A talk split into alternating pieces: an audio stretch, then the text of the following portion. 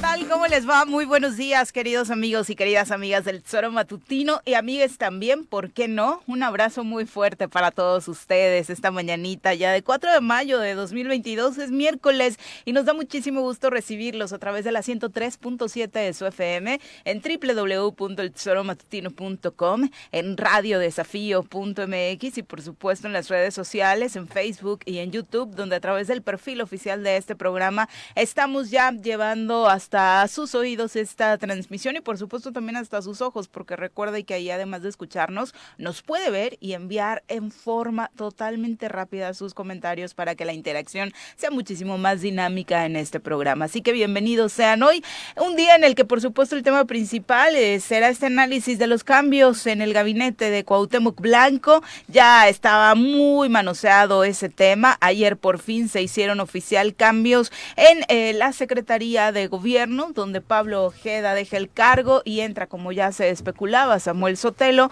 También en la jefatura de la oficina de la gubernatura se va José Manuel Sanz, también ya muy especulado. Ahí quien entra al relevo, por supuesto, no se veía venir, se manejaron muchos nombres, pero es finalmente Mónica Bogio, quien se venía eh, pues manifestando hasta el momento con su trabajo en la Secretaría de Hacienda, quien toma esta cartera y bueno, deja por supuesto a uno de sus subdirectores dentro de este tema de la Secretaría de Hacienda ya para el cierre de esta administración. Eh, mm, la verdad es que el día de ayer se suscitaron varios eventos en los que más allá de los cambios sí se ha dado una manifestación muy palpable de que las cosas no andan del todo bien, al menos en ambiente. Dicen por ahí en el fútbol tiene roto el vestidor Cuauhtémoc Blanco. Eh, ayer tuvimos unas escenas en las que por impuntuales exhibía a las diputadas Mirna Zavala, Macrina Vallejo, quienes se supone son sus aliadas. Estos y otros incidentes, por supuesto, estaremos comentando por acá. Mi querido Pepe, ¿cómo te va? Muy buenos días. Hola, ¿qué tal, Viri? Buenos días, buenos días al auditorio. Gracias por acompañarnos. Estamos listos para poder compartir la información que se dio el día de ayer en esta pues eh, esperábamos los cambios desde el lunes, decíamos no está pasando nada, no va a pasar nada.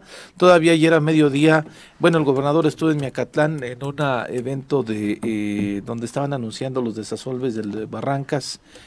en bastantes municipios, 12 municipios en específico, eh, y ahí pues, pues, se esperaba también alguna otra declaración, no la hubo, hubo el ventaneo, como bien dices, ¿no? Y este, pero un ventaneo que, que pues como si el gobernador fuera muy puntual y muy Como si trabajara, ¿no? Deja tú lo puntual, que puntual sí es, ¿eh? Hay que ah, reconocerle. el tema del fútbol creo que sí le dejó esa virtud eh, y por eso ponía ese ejemplo ayer que exhibió a las diputadas, pero trabajador la verdad es que pues no. me parece que es peor, ¿no? y, me, y me parece, este, pues este, pues tratándolas como si fueran empleadas. Sí, claro. Cuando son representantes populares, ¿no? Justo ayer lo platicábamos acá, ¿no? De que no termina por entender la división de poderes. Exactamente, ¿no? Entonces, pero en fin, bueno, este, también cada quien se permite que lo traten como quieran, ¿no? Ese es el este, problema, también ese es el otro punto, ¿no? Si no este, pues, ejercen completamente el valor que representan o lo que representan, mejor dicho, pues entonces puede cualquier, este, bueno, no cualquiera, el gobernador,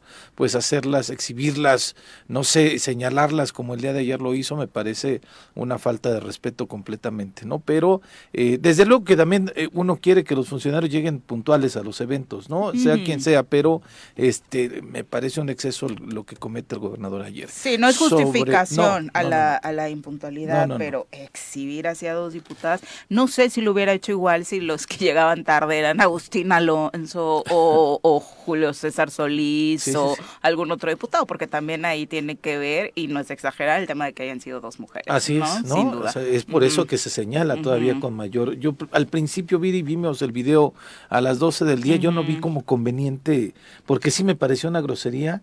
Ya después que lo vi y vi las reacciones de la gente, sí dije, híjole, creo que sí era importante puntualizar esta falta de respeto del, del, del, Ejecutivo a dos integrantes del Legislativo, pero en fin, y después de los cambios, eh, pues algunos se alegran porque llega Samuel Sotelo a la Secretaría de Gobierno, de pronto vi eh, eh, increíblemente que algunos decían, ah, por fin, no, celebramos que sea un morelense, o sea, ya hasta celebramos eso que llegue un morelense al gabinete. Es como los del América que están celebrando que calificaron en cuarto lugar, cuando el más grande debe calificar en primero. Así de ridículo se escucha, ¿no? Entre comillas, ellos, lo Un morelense a la Secretaría de Gobierno, híjole.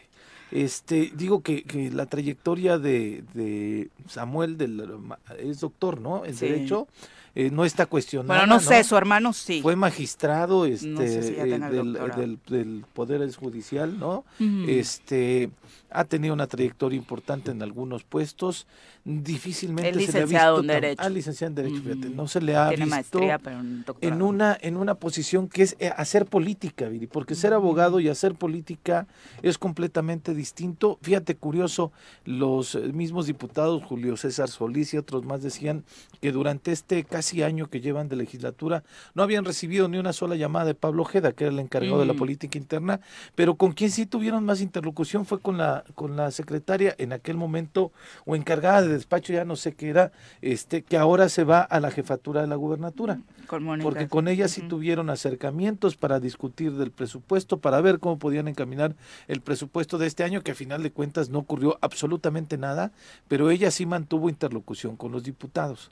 No sé si esta eh, movimiento hacia la jefatura de la gubernatura, que la jefatura de la gubernatura no es quien tiene que ejercer la política en, eh, al interior del Estado, este, desde ahí piensen que ella puede generar esa interlocución con las y los diputados, pues ojalá y sea para bien. Pues de alguna u otra forma eso venía sucediendo, ¿no? Creo que la mayoría de los que están en Morelos podrían decir, y de hecho hemos escuchado comentarios de, bueno, al menos con Sanz se podía hablar, al menos estaba interesado en temas relacionados con Morelos, particularmente incluso escuchado historiadores o cronistas diciendo, mira, con nosotros generó acuerdos, reuniones, es un hombre al que le interesaban al menos esos temas, como dices, conformándonos un poquito con estas situaciones, ¿no? Pero no, no le toca definitivamente a esta área que fue creada en este sexenio y que no tiene ninguna responsabilidad sobre la política interna. Exacto, ¿no? Entonces ese, esos dos cambios y, quienes llegan, un eh, otro persona de Veracruz como encargado de despacho a la Secretaría de Hacienda, porque pues evidentemente no reúne los requisitos para ser secretario, y la otra persona que me parece tiene un currículum bastante amplio también en materia eh, de derecho, me imagino, no lo sé porque no la conozco, quizá estoy diciendo una estupidez que no sería raro también, pero este la persona que viene a suceder a, Samuel Sotelo en la Consejería Jurídica, es una abogada también de Morelos, eh, doctorados me parece que tiene dos, entonces eh, de pronto... Gerardo López en, en, eh, este, en, Hacienda, y Dulce Marlene Reynoso en Consejería Jurídica. Pero lo que uno hubiera querido esperar o desear era un cambio interesante, que llegara gente a renovar el gabinete, porque al final de cuentas son personas que han estado ahí en el gabinete, en el caso de del ex consejero jurídico, ahora secretario de gobierno, ha tenido los tres años de, de este gobierno ahí, y entonces pues uno dice, pues sí, es una persona, pero si, no sé si esa persona voy a poder cambiar la inercia que ha tenido este gobierno. Ojalá y sí para el bien de Morelos, pero o sea, no son los grandes cambios que uno pudiera alegrarse, celebrar, festejar y decir, nos están haciendo un guiño a los morelenses, diciéndonos desde estos movimientos, vamos a cambiar en nuestra forma de generar y de hacer gobierno. Sí, poniendo otra vez el ejemplo del fútbol, me sentí como cuando Cruz Azul dice, nos vamos a renovar este torneo y contratan al Shaggy Mendoza. nos vamos a saludar a quien nos acompaña en comentarios. Doctor, ¿qué vamos a hacer hoy? Lo mismo que hacemos todos los días. Tratar de conquistar al mundo. ¿Desde el laboratorio? No, desde la cabina del choro matutino. Llega con nosotros el doctor Iván Dunker.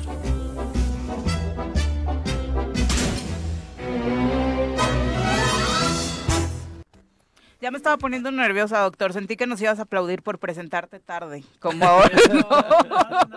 muy buenos días a todo el auditorio, Viris, Pepe. Doctor, gusto estar aquí con ustedes. ¿Qué te dicen los cambios en el gabinete? Pues yo creo que son, son un cambio esperado. Sabemos que o al menos hemos adjudicado a mucho de la problemática de generar definiciones positivas en Morelos, esta pugna que existía entre Sanz y Ojeda, ¿no? Eso sabemos que generó pues mucha disfunción, ¿no? Y, falta de generar consensos y fuego amigo y eso fue pues muy destructivo creo que ha sido para el desempeño del gobernador, pero bueno, sobre todo creo que el impacto ha sido negativo para la sociedad morelense que no ha visto los, los cambios y al contrario se ha ido perjudicando ¿no? el ambiente en el que vivimos. Entonces creo que los, los cambios son, me parece, siempre un signo de rectificación, me parece que eh, también el nivel ¿no? de los cambios en donde están posicionados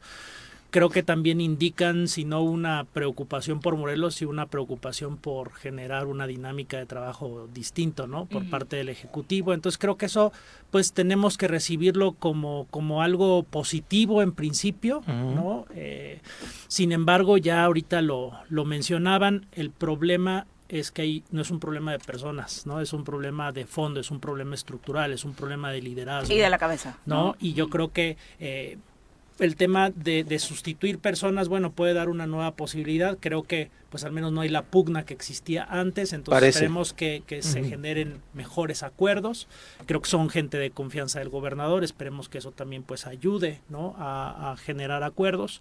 Y, y, al final creo que no nos tenemos que quedar en el espectáculo, en la superficialidad de comentarios, ¿no? Que si son morelenses, que digo, siempre es, bueno y lo hemos comentado aquí, que haya, que, que si hay un arraigo, eso es importante, ¿no? Pero pues rateros, incompetentes, hay morelenses y hay este, de otros estados. Madrileños, veracruzanos. no, o sea, eso no, no es garantía de, de, nada, ¿no? Entonces, creo que tenemos que ver en los hechos, ¿no? Me, eh, yo esperaría que también esto genere pues otros cambios a niveles de secretarías, direcciones, que pues vayan rectificando, ¿no? Y yo creo que tenemos que ser muy, muy fríos, recibámoslo como, como una esperanza de cambio, ¿no? Eh, creo que es tardía, ¿no? Esto, estos problemas ya venían de tiempo, se tardaron en rectificar algo que era evidente eh, y para daño de los morelenses. Esperemos que esto sea positivo, pero estemos atentos a los indicadores, ¿no? Porque en la superficialidad de si está lo cual persona, si es morelense y él sí va a cambiar, yo creo que ya hemos visto que eso no funciona mucho ni es garantía de algo positivo.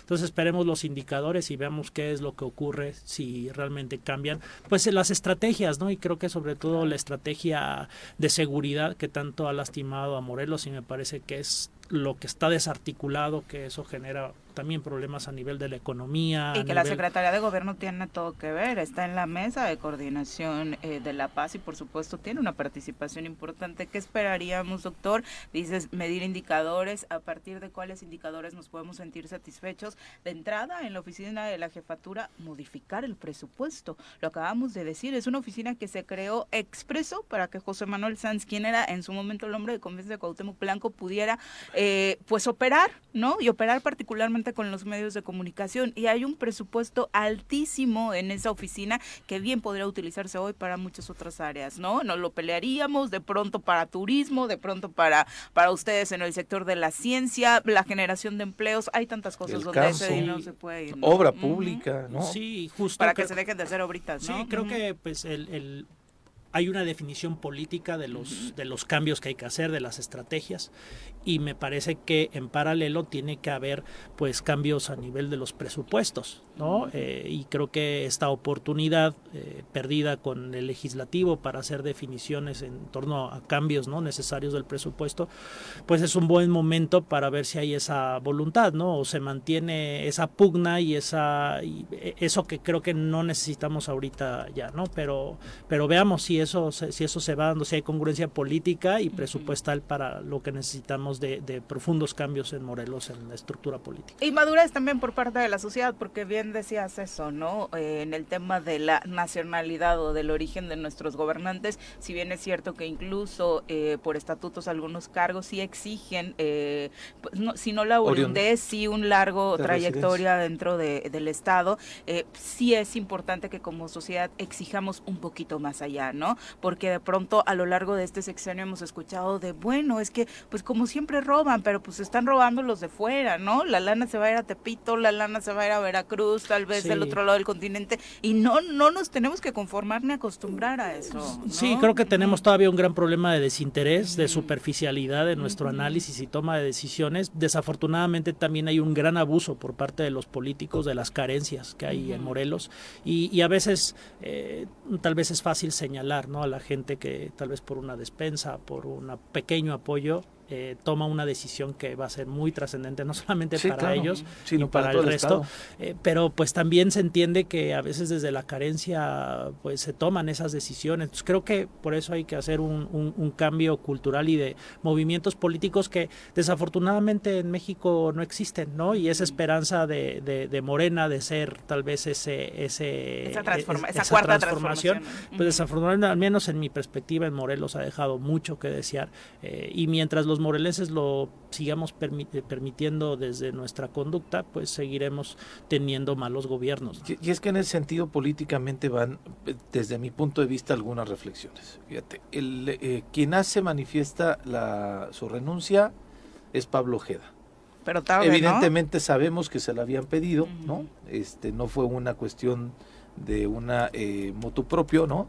Y es quien hace, eh, eh, da a conocer su renuncia, muy decente, muy eh, política, este, le agradece al gobernador la oportunidad que le brindó para servir en este estado durante estos años. Dice que su participación en el gobierno significó un periodo importante de crecimiento profesional y personal. Eso no me parece tan decente. No le puede seguir viendo la cara a través de este comunicado a los ¿Cómo lo cierra, Viri? O sea, ¿cómo lo cierra? Que es a donde voy. Estoy convencido que el gobierno que encabeza continuará dando resultados y participando en la gran transformación que se ha iniciado en nuestro país. Sí, pues yo creo, digo, ya sabemos, digo, aquí en los análisis que hacemos ya sabemos que son pues ahí las flores de, despedida y, y, a mí en lo particular lo más interesante, al menos para mí, y que habla más tal vez de su perspectiva de futuro, ¿no? Que puede ser o no cierta, pero está ahí y ahí lo puso, es creo que lo que viene al final del, del comunicado en el sentido de, de, su continuidad en la vida del Estado de Morelos. Es lo que dice, ¿no? Pero digo, ¿para qué le dices, este, han contribuido los grandes resultados, señor Pablo? Pues que no los quieres ver, pues no los quieres ver. Los hubiera enumerado ahí, doctor, me hubiera puesto dos, tres. Pues sí, dos, tres acciones. Pues, y ya digo, ah, sí, ok, tiene razón. Y después que está contribuyendo a la gran transformación del país, díganme en dónde, esa es una, dos. Sanz no da a conocer su renuncia. Y Sanz era la persona más cercana, o es, no lo sé, creo que ya no, del gobernador durante gran parte de su vida, Viri, no solamente en esta este, etapa de, de, que ingresó a la política o que ingresaron a la política los dos, sino es su gran acompañador, a quien yo creo que eh, eh, tuvo los aciertos en las decisiones de su carrera deportiva a partir de, y también, sí, a partir de esta orientación que, que, que Cuauhtémoc Blanco tuvo de pues José Manuel Sanz y la situación es que evidencia que las, el, el, rompimiento fue personal, profundo, personal, en donde se va alguien lastimado y eh, no sé si el gobernador le costó o no, yo creo que sí le costó mucho trabajo poder tomar esta decisión, pero evidencia en esa parte, ¿no? En, lo que tú dices. Y la otra, doctor, es que el gobernador hace unas semanas dijo que tenía un convenio con la 4T y tenía un convenio firmado para que pues casi casi me defendieran y demás. Y el gobernador no le hace un, un guiño ni a Morena ni a nadie que esté representando o esté involucrado en este movimiento de la 4T para integrarse al gabinete. Entonces va por la suya otra vez. Sí, crees que hubiera sido esperado. La verdad es que en ningún momento, ni siquiera al inicio. Al interior del, del, partido. al interior del, gobierno, algunas personas me decían que estaba sonando la posibilidad de que le abrían espacios a, gente de la 4T, cosa que pues yo, no veíamos, ¿no? En el debate era Víctor Mercado llega para allá, Samuel, ya ese sí lo esperábamos, la sorpresa fue eh, la exsecretaria de Hacienda, ¿no? Que insisto, me parece que por los dichos de los diputados ha sido una mujer que ha mantenido un trabajo institucional, ¿no? A ver cómo, cómo pasa ahí.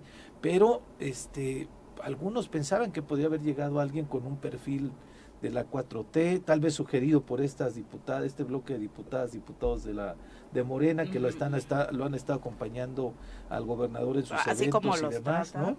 Este o que el mismo presidente hubiera pugnado para que eh, pidiera algún espacio para alguien para encaminar incluso la sucesión del 2000 que viene, ¿no? 2024, pero no, ni siquiera otra vez el gobernador toma en cuenta para su gobierno a alguien que, lo, que le ayudó a llegar al poder. Es que yo creo que no hay la fuerza política en estos momentos como para que hubieran podido hacer una alianza, ¿no? Este, digamos a veces con incluso gente que en un momento puede ser opositora o que pudo haber jugado. Yo creo que hay un, un, todavía un gran hermetismo, un gran círculo muy cerrado, ¿no? Este, mucho trabajado desde lo personal, más desde lo político. Me parece que tampoco se ha hecho un gran trabajo para abrir canales, ¿no? Vemos de pronto la cerrazón, no hay canales, quienes lo tenían se van, ¿no? Entonces creo que de pronto no hay las condiciones que hubieran sido bueno y esperado, tal vez trabajado con más tiempo, ¿no? Pero creo que ha sido algo característico que de pronto estas decisiones con premura, que eh, favorecen las relaciones personales más que las relaciones políticas y de construcción y de, de, alianzas, es lo que estamos viendo ahorita, ¿no? Ojalá hubiera sido diferente y creo que ahora sí, esperemos que eh, quienes ahora sustituyen puedan ser esos canales y puedan construir. ¿No? Eso, eso es lo que se esperaría. Sabemos que seguramente no va a ser mucho desde, desde el gobernador. Creo que si el gobernador eh, quita un poquito la parte visceral, la parte a veces personal que se ve reflejada en, los comentarios que, hace frente a alguna crítica, etcétera, y, y, y, si, y, si, y si el licenciado Sotelos y este la, la quien ahora encabeza la, la Mónica, este la, la oficina de la gobernatura hacen ese trabajo que creo que esa es la intención, pues entonces tal vez se puedan construir esas alianzas. De otra forma, pues como lo hemos comentado, van a ser otros tres años destructivos, de pugnas, y en donde pues vamos a sufrir nosotros. ¿no? Sí, exactamente. Y lo de Morena, la verdad es que... perdón, ya, eh, está bien, ya hay que ponerlo. Como para qué le vas a dar a Morena espacio si Morena te concede todo sin nada a cambio, si te aplaude todo sin nada a cambio, si te mandaron un delegado a cubrirte las espaldas, si tratas con la punta del pie a sus integrantes y no pasa nada, si a los únicos integrantes que pusiste de Morena dentro de tu gabinete los corriste con una patada en el trasero y Morena se quedó callada, si trataste de imponer un candidato en la capital y lo terminaste imponiéndolo al final en las pasadas elecciones y Morena no dijo nada, ¿cómo para qué le vas a dar algo? Tienes toda la razón, ¿no? Desafortunadamente para las dirigencias de Morena, ¿no? Pero los militantes de Morena, yo sí creo que tienen una molestia muy grande por cómo los han tratado eh, desde su dirigencia nacional en la toma de decisiones de sus candidaturas, en la toma de decisiones de apoyar completamente al gobernador en todas y no cuestionarlo. Y no porque queramos que Morena sea una piedra en el zapato del gobernador, pero sí que al menos actúe con, en consecuencia y con congruencia a partir de lo que a nivel nacional pues este el mismo líder, el presidente de la República eh, promueve y todos los días está mencionándolo, ¿no? Yo insisto, el presidente está todos los días chambeando desde muy temprano y aquí desafortunadamente tenemos la antítesis de lo que representa Andrés Manuel López Obrador, al menos en ese espíritu. Para dar muestra de que es muy trabajador y muy puntual, debería ser su mañanera a las 7 de la mañana el gobierno, a ver si de veras desde las 7 está puntualito. y todos los días, ¿no? Eso, eso estaría buenísimo. Pero bueno, son las 7 con 25. Escuchemos parte de lo que sucedía ayer en esta exhibida que les da el gobernador Cuauhtémoc Blanco a las diputadas Macrina Vallejo y Mirna Zavala por llegar tarde a un evento. Que los voy a quemar. Cuando un funcionario o un diputado no llegue temprano, les vamos a aplaudir para que les dé vergüenza. Y les dé un, poquito de pena para que lleguen temprano. Hay que levantarse a las, si es a las 9 de la mañana, pues 8, 7 y media de la mañana para llegar puntual. ¿Sí o no? Aquí la diputada Martina ya lleva como cinco comidas. ¿Y saben por qué? Porque eso lo, hacíamos este, cuando yo jugaba fútbol, que te decían, pues hay que levantarse a las 10 de la mañana. Y llegaba 5 minutos tarde y te aplaudían. Entonces te daba pena, decías, sí, tienen razón. O llegabas a un entrenamiento y pasaba lo mismo, que los voy a quemar le hacían fila india en el fútbol. Eh, espero que no aplique lo mismo con los diputados. Tampoco 10 de la mañana es muy tempra, eh, Gober, como para ponerlo de ejemplo de que, uy, qué esfuerzo. Ya me recordó un poquito a Samuel García, ¿no? fue muy esforzada mi carrera en el fútbol, me despertaba a las 10 de la mañana. Bueno pero cada quien, ¿no? Y, como decías, no, y pues, o sea, porque le daba a su jefe una lana. Exacto, y, y aquí el problema es por qué dejas que te traten así, ¿no? Sí, es lo, es lo, terrible, pero pues es que, este, pues desafortunadamente esta alianza o pacto, que después Pablo La Cruz dijo, no, no hay ningún pacto, ¿no? Este, pero el gobernador sí lo dijo. Este, lo apoyamos pues, porque lo queremos. ¿no? ¿Hasta, hasta qué nivel llega? Y es una situación de respeto. Las diputadas tienen una investidura también así como la tiene el gobernador, ¿no? Pero este es una situación de respeto y no, no, no, no puede, es un exceso lo que cometió ayer el gobernador de Michoacán. Sin duda alguna, ya son las 7 con 27 de la mañana, nos vamos a una pausa, recuerde que pueden vernos sus comentarios a través de las redes sociales, como ya le comentábamos, y también a través de nuestro número en cabina, es el 311-6050, para que también nos marque y nos haga saber su opinión acerca de los diferentes temas de los que estamos platicando. Volvemos. Quédate con nosotros, ya volvemos con... Gracias por continuar con nosotros. Ángel, muy buenos días. Dice buenos y efímeros días. Muy efímeros, Ángel. Justo así va este 2022. Un abrazo. Silvia Sabino dice feliz miércoles para todos en cabina. Virginia Colchado de la misma forma nos eh, desea cosas bonitas para este miércoles. Lo mismo para ti. El profe Arnaldo Pozas dice hoy los escucho con mucho entusiasmo. Qué bueno que así sea, profe. Saludos para ti. Hay por aquí quien nos dice como Adriana Torres que mm, pues ¿por qué estamos tan emocionados con los cambios y es pan con lo mismo? Al final es parte de la misma gente que ha hecho inoperante la actual administración. Bueno, eso tienes eh, toda la razón del mundo, ¿no? Tampoco es que en sus diferentes áreas estas personas que se van por la rotación que se dio a, la Secretaría de Gobernación, de Gobierno en este caso y a la jefatura de la oficina, pues hayan hecho la diferencia, ¿no? Tampoco es cierto. Y comentabas algo eh, certero en, en el corte, ¿no? También es cierto que en el caso de Samuel Sotelo, pues también ha sido alguien que ha, encabezado esta vocería prácticamente desde que salió Becerra sobre las denuncias que existen contra exfuncionarios o funcionarios actuales en, en esta embestida que el propio gobernador ha encabezado diciendo que todos los malos van a caer en Morelos, ¿no? Sí, y, mencionando y cuestionando el trabajo de las fiscalías. Ha sido el discurso que también ha tenido el consejero jurídico y que pues entonces evidencia que tal vez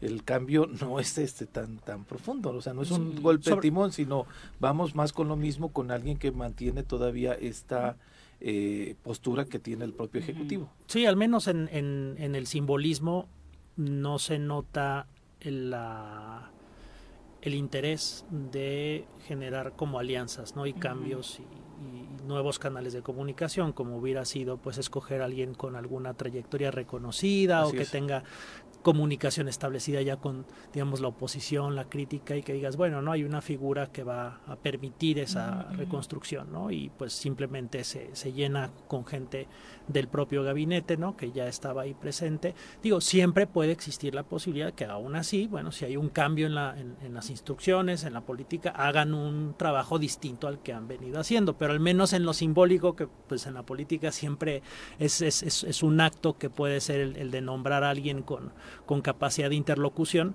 pues al menos hoy no lo estamos viendo. Veamos en las primeras declaraciones que tengan estos funcionarios cuál es la cuál es la línea que tienen, ¿no? Creo que ahí nos daremos cuenta. José Maldonado también dice por acá en Facebook acerca de, eh, pues realmente igual y ni siquiera se fueron peleados, sino para esconderse y empezar a cuidarse las espaldas ante el final cercano del sexenio.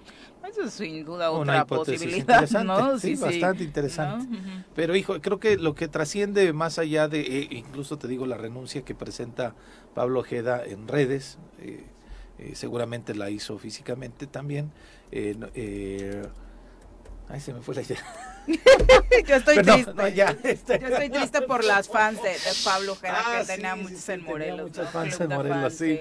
No, este, que lejos de estos formalismos donde presenta esta renuncia y demás, lo que sí trasciende es que sí hubo un enfrentamiento fuerte, o sea, que las últimas semanas fueron bastante tensas, y no es que los meses, en esta relación del gobernador con con, perdón, con Pablo Ojeda y con este José Manuel Sánchez. Sí, y yo creo que también pues tendremos que estar atentos dentro de este análisis político y de cambios, si fueron salidas negociadas, ¿no? Este, si de pronto hay nombramientos, hemos visto, ¿no? En ocasiones pasadas que hay cambios y de pronto, bueno, hay algún nombramiento de quien salió en alguna posición, etcétera. Entonces creo que eso también lo veremos, ¿no? Que ahí justo, bueno, es, generalmente eso es lo que recomiendan, ¿no? Esas salidas negociadas. Bueno, me voy y se va el otro también, pero pues este eso al final pues no gano mucho tampoco, ¿no? Entonces, ¿a dónde me voy, no? Y probablemente sí hubo alguna salida negociada con, con, Pablo Ojeda y tal vez con Sanz en esa ruptura personal y tal vez tal vez no se dio y ahí ya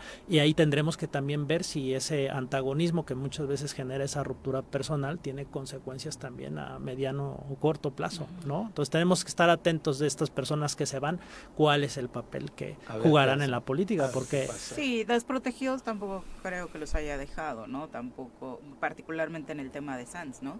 Si hasta mí, a Juanjo, que me cae mal, pues, mm, si nos peleamos algún día así feito, pues por todos los años que tengo que conocerlo, pues mínimo pues sí, un abonito en su cuenta bancaria.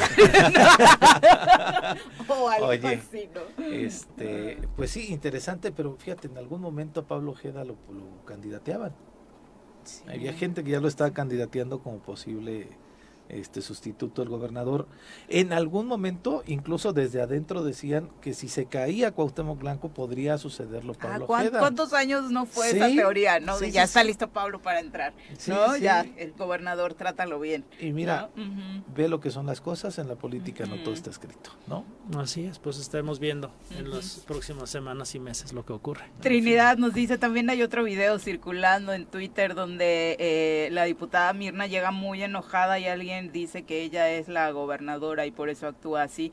Sí, eh, y de hecho lo que dicen en ese tuit es que es alguien del propio gabinete actual, ¿no? Lo que hablaría de que sí, más allá de, la, exhibida de Cuauhtémoc Blanco, pues sí las cosas en esa relación de alguien que fue integrante de ese gabinete como la hoy diputada Mirna Zavala, pues no van muy bien. Y, particularmente con el ahora titular de Seagua, ¿no? Porque era alguien muy cercano a la diputada y si se expresó, suena mala onda el dicho, no sé si haya sido una bromita o algo parecido, pero que de alguien tan cercano, a quien prácticamente ella pues le dio chamba desde el Ayuntamiento de Cuernavaca en la administración de Cuauhtémoc Blanco, suena bastante extraño, ¿no? Sí, y yo creo que todas estas conductas y comentarios que se hacen tan públicos, tan a la, digamos, a flor de piel, pues también hablan de una, de una gran tensión, de una gran frustración, ¿no? De, de los actores y que de pronto, pues, este, se les sale de, la boca lo que piensan, ¿no? Que pocas veces sabemos realmente lo que piensan. Además hay alguien que los capta justo en ese momento ¿no? En donde la diputada baja y se escucha claramente a este personaje diciendo es la gobernadora y genera la carcajada de la gente, o sea, genera que la gente se burle también de la diputada, lo que también, híjole, pues te digo, son como bien lo dices, parte de la descomposición que tienen ahí al interior. Y digo, ya se comentó, pero vale la pena insistir, esta problemática de la división de poderes, ¿no? Digo, podrán ser tus amigos, ex colaboradores, pero me parece que tanto desde el Ejecutivo como desde el Legislativo, Judicial, siempre tiene que existir ese respeto por las instituciones, ¿no? Y aunque sean tus amigos, pues no puedes llegar a, a ese nivel de comunicación tan, tan coloquial y tan sin tomar en cuenta ese respeto que finalmente tienes que tener ante la representación popular que tienen los, los legisladores, ¿no? Entonces, creo que ahí es en donde a veces se, se sigue trabajando muy en lo personal, ¿no? Eh, y, y, no desde una construcción institucional y de gobierno. Sí, hay cosas que ya no se pueden ocultar tras lo sucedido en la pandemia y sumado a la mala administración, y es justo esto, ¿no? De un problema eh, que si bien había venido creciendo la pandemia, lo, hizo incrementar aún más si hablamos de la pobreza. Y una pandemia que por supuesto pudo haber sido particularmente en Morelos contenida. Justo ayer, obviamente con cifras que ya no se pueden ocultar, el mismo titular de la Secretaría de Desarrollo Social, Alfonso de Jesús, Jesús Martínez, aceptaba que en Morelos aumentó hasta un 25% más la pobreza durante la pandemia, es decir, prácticamente se duplicó. Eh, habló, por supuesto, de que se implementarán programas, de que habrá proyectos, mujeres y hombres de 10, orientado al aprovechamiento de talentos de muchas mujeres y hombres morelenses, según dijo, lo que suena totalmente a discurso, porque sabemos que uno de los temas que más golpearon en este sexenio fue precisamente el enfocado a desarrollar las empresas de mujeres. Sí, quitaron, ese, quitaron ese programa de esa secretaría, implementaron el apoyo de despensas en algunas comunidades cuando la pandemia, ¿no? Que, pero pues que una despensa no te soluciona absolutamente nada, ni este ni, ni ataca nada de fondo, sino es un paliativo que eh, de pronto es como decías el doctor también para tomar clientela o para recordar que aquí estoy, ¿no? Eh, aventaron una, una, una, despensa nada más para redondear que indigna totalmente, ¿no? O sea... Y el otro programa que aventaron también de las escuelas, no, perdón, este tienditas en donde les daban una, una aportación económica de fondo perdido para que se pudieran abastecer y poder vender, pero si había falta de flujo económico, ¿cómo le este, abasteces a una tienda para que venda cuando no hay clientela que te pueda ir a comprar y que además está eh, bajo lupa ese programa porque ahí eh, le trasciende que en algunos casos ni siquiera eran tienditas, sino les dieron una lana a algunos particulares y que esos particulares se tuvieron que mochar con los funcionarios que les dieron esa lana para que este, tuvieran ahí, eran alrededor de 15 mil, entre 10 mil y 15 mil pesos, que fue en el paso de Osiris Pasos cuando estaba valga la redundancia, pero no es este, este no, no, no cabe porque es, Pasos es su, su, su apellido, cuando estaba él de titular de la Secretaría de Desarrollo. Entonces,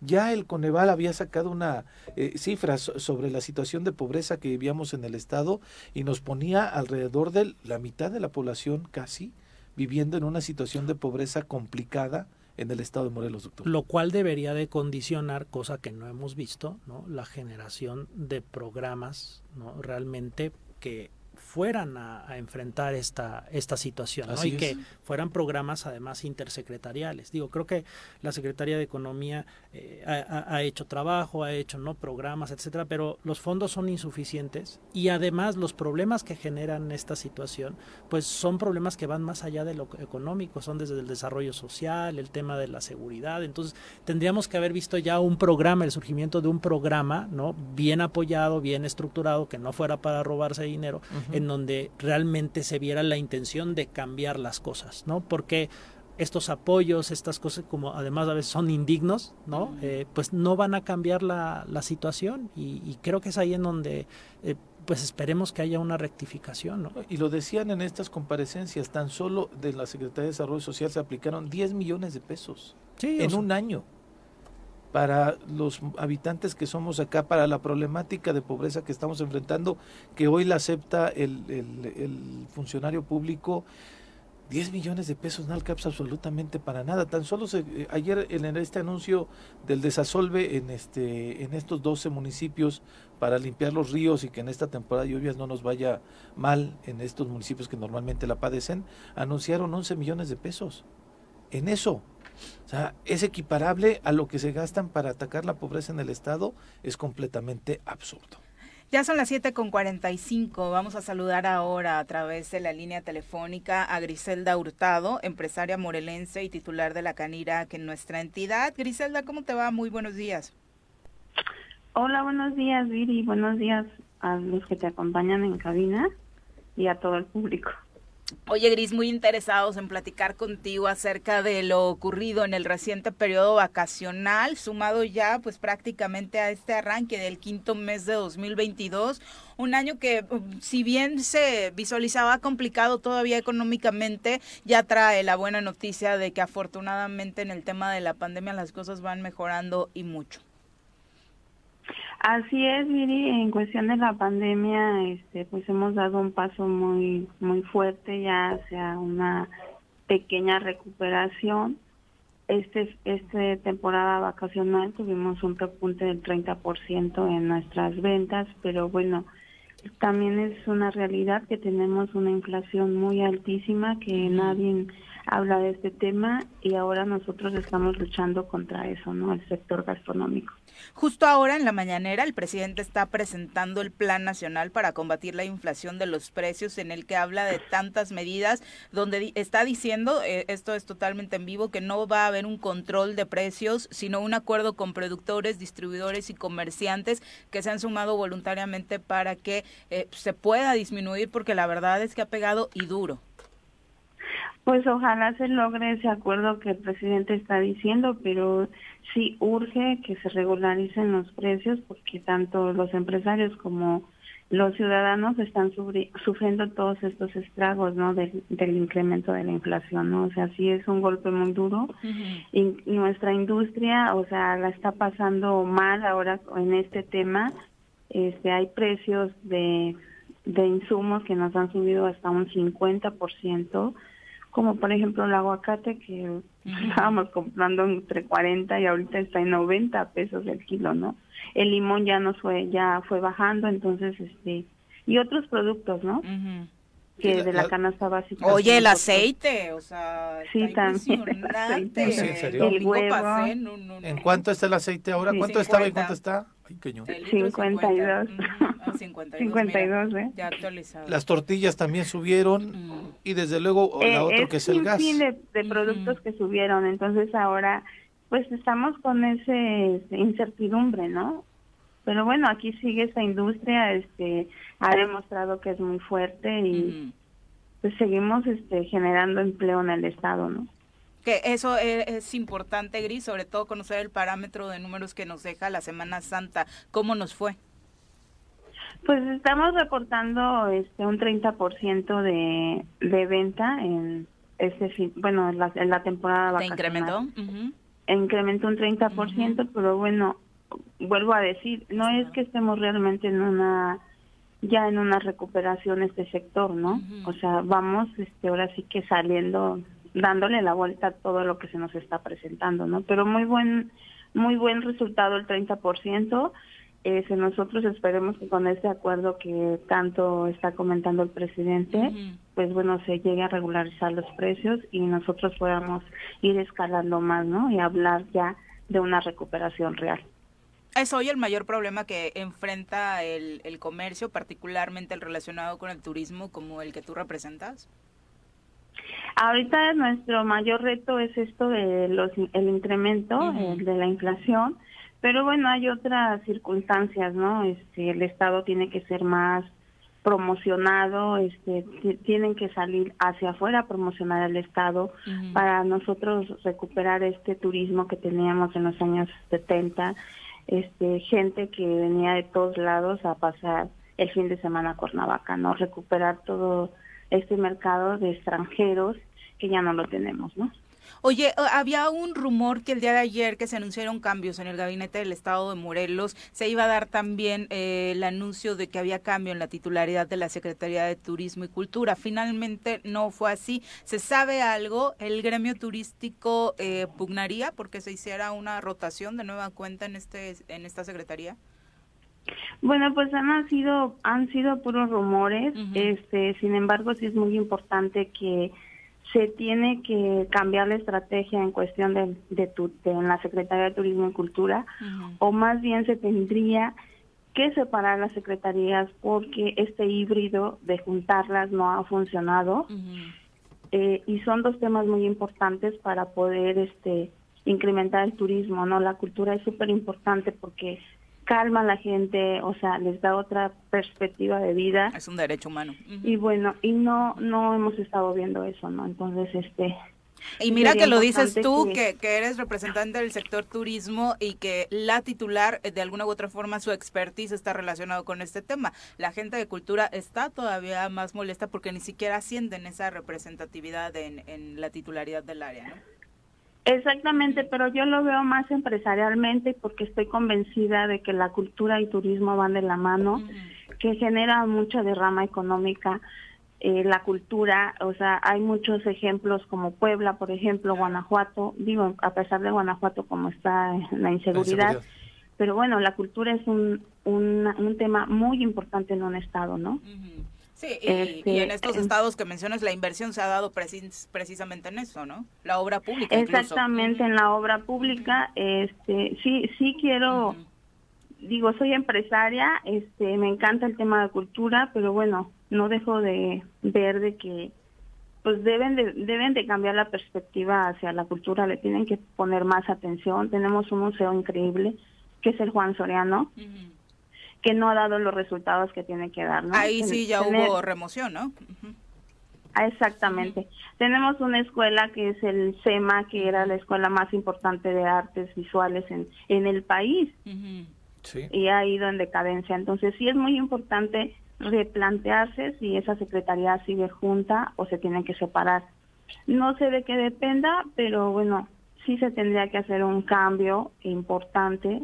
Se tiene que cambiar la, la estrategia, ¿no? Porque no están funcionando juntas. De voluntad política, depende de eso, pero parece que no. Sí, porque en el Congreso hay una propuesta desde la legislatura anterior y no no pudo avanzar por voluntad política. Pero en fin, es que es muy amplio el tema, entonces ninguna ni la anterior titular ni esta titular lo han podido, este, pues llevar por buen camino, ¿no? Ambas cosas juntas. Griselda, te saluda Pepe Montes. Te quería preguntar yo eh, con relación a esta feria que se realizó en Cuernavaca, eh, eh, dentro de la ciudad. ¿Estuvieron participando ustedes? ¿Cómo les fue? Bueno, el sector solo participó con muy pocos restaurantes que decidieron participar más por el tema de solidaridad con el presidente municipal y por también por tener un poco de esperanza de querer queremos sumarnos para que las cosas vayan cambiando.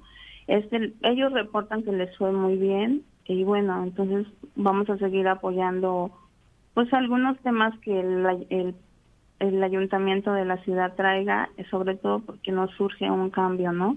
¿Se, han, se, han este, notado, ¿Se ha notado que ha cambiado al menos la actitud, la voluntad desde el ayuntamiento de Cuernavaca?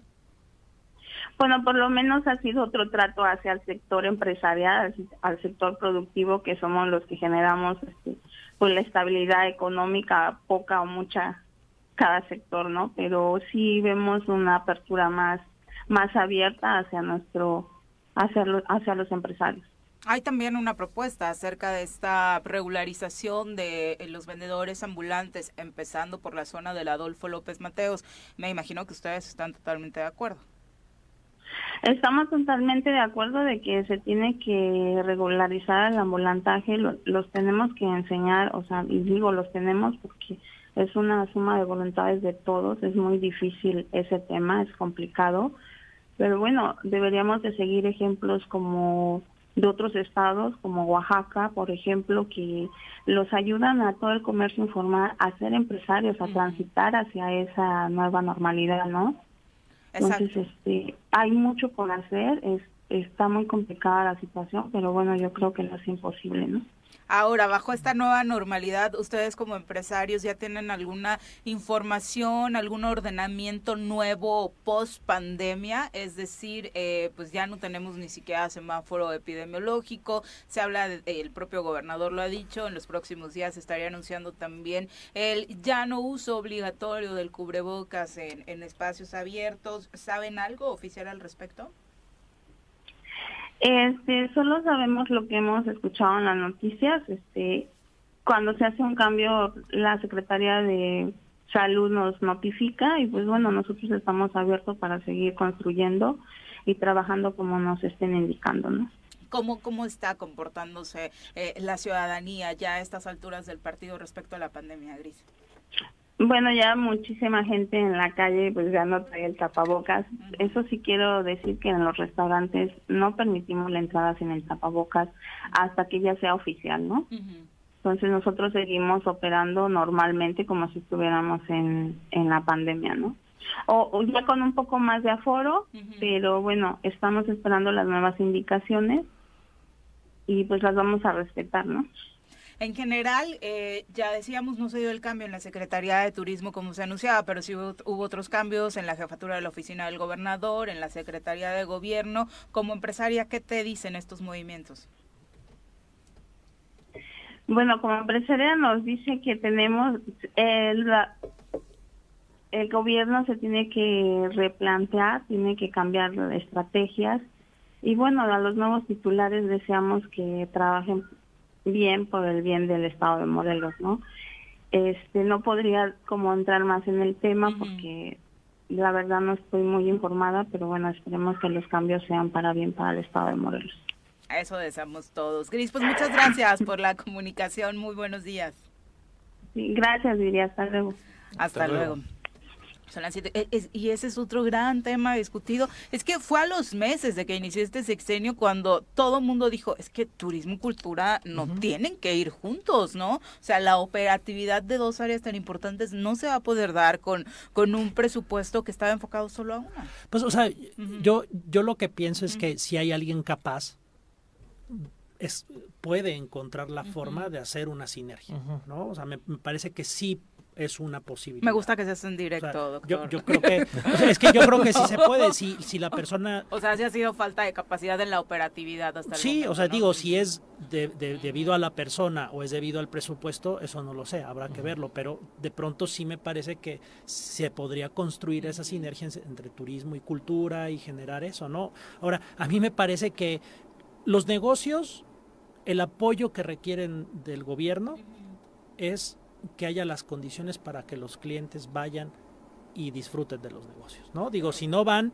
pues es porque no tienes un buen negocio, un buen restaurante, etcétera, ¿no? Entonces creo que la pregunta de fondo es ¿por qué Morelos ha perdido clientes, ¿no? Incluyendo a los propios morelenses que, que no salen, ¿no? Y pues basta con, con salir y, comparar la vida nocturna, por ejemplo, eh, o, de consumo de restaurantes de la Ciudad de México con la de aquí, que está muerta después de cierto tiempo, ¿no? Y está vacía entre semana y, y, ya los periodos vacacionales, el estar hablando de un incremento para un estado históricamente vacacional del 30%, pues me parece que no, que, que, que, que no. Entonces, ¿por qué la gente no viene? Pues porque Morelos no es un estado, desde que sea un, un, estado de interés para inversionistas, no, no lo es. Gente que puede moverse para lo que se gasta a venir aquí, a irse mejor a Querétaro o al Estado de México, pues se va a Querétaro o al Estado de México. No va a venir aquí, porque además nuestra principal promoción. Puebla, ¿no? El Estado de México. nuestra principal promoción. nuestra promoción que hablaba, ¿no? De la promoción. Creo que sí hace falta promoción y un programa de promoción. Ah, bueno, no vaya de Bravo, sí pero, razón, Pero, pero el, el, tema es de que pues una de nuestras promociones principales es la inseguridad y la gente ya lo sabe. O sea, ya no, ya la gente no está enamorada de ese Cuernavaca y de ese Morelos histórico, de los balnearios, ¿no? y, y, también pues esa, esos sectores sociales de alto consumo pues también no seleccionan a Morelos ya, ¿no? Extranjeros, pues, ¿quién va? De extranjeros, pocos van a estar viniendo aquí después de la fuga que hubo y que se sabe por qué ocurrió, que es de inseguridad. Mientras eso no se resuelva, todo lo que quieras hacer de turismo y de promoción y de, y de economía no va a servir porque es un lugar que si vas y tienes riesgos, pues no vas a ir aunque te lo estén pasando en la tele. Sí, difícilmente. Y eliges algunos eventos en donde sí puedes venir, ¿no? Pues, por ejemplo, el, hablábamos de este evento de música electrónica, el Vaivén, donde sí estuvieron 30 mil chavos y chavas, ¿no? Conviviendo en este lugar, porque es un lugar cerrado, que es un lugar que ofrece condiciones también para estar eh, pues seguro, tranquilo, pasarla bien. Las incidencias que hubieron fueron completamente mínimas para que hubieran 30 mil chavos ahí. Entonces, este... Pero estamos hablando de un evento al mes de ese tipo, ¿no? Cuando ahorita Puebla se va a aventar un mes en su feria con artistas gratis de ese nivel, ¿no? O sea, es, es, eh, no, no hay comparación en, en, la propuesta, ¿no? Y nos toca, la verdad, avergonzarnos un poco como morelenses, porque de pronto eh, te habla un amigo de fuera y te dice, voy a ver a Marc Anthony gratis este fin, y luego voy a... ¿Cómo que no encuentras vueltas para el MS porque están carísimos? Lo voy a ver gratis de la próxima semana también en la feria, ¿no? Es como de no, no hay, no hay forma, ¿no? En, la propuesta. Y eso es una, digo, es una responsabilidad del gobierno y también lo he mencionado, también en esta, en estos malos resultados, en, esto que hoy vivimos en Morelos, también hay una responsabilidad de los propios empresarios que no han podido generar sus propias soluciones o la propia presión. ¿no? Sigue siendo mucho esta estrategia de, de ser permisivos, de ir cediendo, cediendo, de esperar el cambio, pero frente a día a día, mes a mes, pues van desapareciendo negocios y, sobre todo la calidad creo que de los negocios se va reduciendo. Entonces, este... Y no hemos supido cuidar, entre, no hemos sabido, perdón, supido, perdón, eh, sabido cuidar entre todos este tema de la joya de la corona, que era el turismo en Morelos, ¿no? Eh, empezó a ganar la violencia y no hemos entendido cómo eh, cuidar este tema. Acabamos de mencionar Valle de Bravo. Tuvieron hace un par de años incidentes muy graves de hecho, en zonas muy céntricas, ¿no? Al lado del lago, y de pronto se fue a operar la Guardia Nacional, la policía local, y no quiere decir que no exista la delincuencia en Valle de Bravo, seguramente tiene sus complicaciones, pero ya no es el tema. ¿no? Y, creo que eso es importante con respecto también al festival que comentaste, lo hemos platicado aquí. Debería de desarrollarse ya una estrategia para si bien no tener todo un estado seguro, que eso es lo que queremos, pero sabemos lo difícil que eso es y, el tiempo que pasa, pero sí desarrollar sectores seguros, ¿no? Eh, pero cuando vemos que ni siquiera la capital del estado es eso. Pues, ¿qué quieres pensar de lugares más todavía más lejanos, ¿no? Entonces, me parece que ahí sí empresarios y gobierno deberían de generar programas para decir, bueno, vamos a hacer Cuernavaca un lugar seguro, donde independientemente de lo que pueda estar ocurriendo fuera, pero haya un cerco de seguridad y entonces, bueno, creo que generando esos espacios seguros se va detonando economía y la posibilidad de ir creciendo, ¿no? Pero ni siquiera hemos sido capaces ni de tener, de, tener ni siquiera un espacio, a veces este, una colonia, ¿no? Digo, cuando hablamos de una calle aquí, que si Río Mayo, que si, ni siquiera esas que son como los corredores ¿no? o sea, vemos que ocurren cosas, ¿no? de hecho, es imagínate, si ni una calle podemos hacerla segura, entonces ahí hay un problema de gobierno y creo que también de organización empresarial y que yo siempre pienso debería de ser capaz de resolver eso. Y fíjate en esa, en esa lógica que mencionas de corredores seguros, eh, el propio Juan Ángel Flores, el alcalde de Jojutla, mencionaba, sacó un tuit en donde tenía una charla con uno de los empresarios hoteleros de la zona de Tequesquitengo, evidentemente, y le mencionaba que todo eh, Tequesquitengo estaba eh, al 100% en ocupación en todos los hoteles de allá. Entre las bodas que ya se están realizando, tuve dos amigos que fueron a bodas de Teques entre, y que venían de fuera de la Ciudad de México, entre este festival y demás, y hablaban incluso los empresarios que les ha ido eh, este fin de semana o en estos dos fines de semana mucho mejor que en muchos años. Entonces está constituyendo allí un polo de este turismo en donde pueden llegar en donde pueden estar y este, al menos no tuvimos incidencias en esta región del estado eh, que lamentar en materia de seguridad. Entonces creo que sí podemos ir transitando hacia esa, hacia esto que estás proponiendo, doctor, pero insisto también falta voluntad política y visión. Visión, yo creo que capacidad, este, disciplina de trabajo, que creo que es algo. Digo, hay, hay que, finalmente, este ejemplo de, de Tequesquitengo eh, y, que, y que se está consolidando en ese sentido como un sector seguro, hay que entender que si bien hay varios elementos que lo han hecho posible, dentro de ellos los propios empresarios, es pues la capacidad del presidente municipal, ¿no? Y eso es uno de los problemas y de las carencias que tenemos eh, en el Estado, ¿no? La capacidad, la visión y realmente las ganas de querer hacer un buen trabajo y cambiar las cosas, ¿no? Y que, y que si bien se necesitan recursos, hemos visto que uno de los elementos en, en en Jujutla, que realmente ha sido, me parece, el detonador, el transformador, es la voluntad, la inteligencia de, incluso con los pocos recursos, hacer lo que se tiene que hacer, aplicarlos bien y tener la capacidad de gestionar recursos pues desde otras instancias, ¿no? Este, entonces creo que a veces con que el presidente municipal tenga la capacidad, ¿no? Este, quien es quien está acercando a la gente lo, lo, lo, puede hacer y eso iremos viendo como seguramente está pasando, pues va detonando la economía, hay más impuestos, entonces hay más recursos y se puede hacer, ¿no? Sí, claro. Este, y esto debería de estarse replicando por la propia voluntad de los presidentes. Qué mejor que desde el gobierno del estado se hiciera y sí se tiene que hacer, pero yo creo que con la voluntad de lo de quien encabeza desde lo político, desde lo ejecutivo a nivel de los municipios, esto se puede lograr, que es algo que esperaríamos que se haga en en Cuernavaca, ¿no? Donde he visto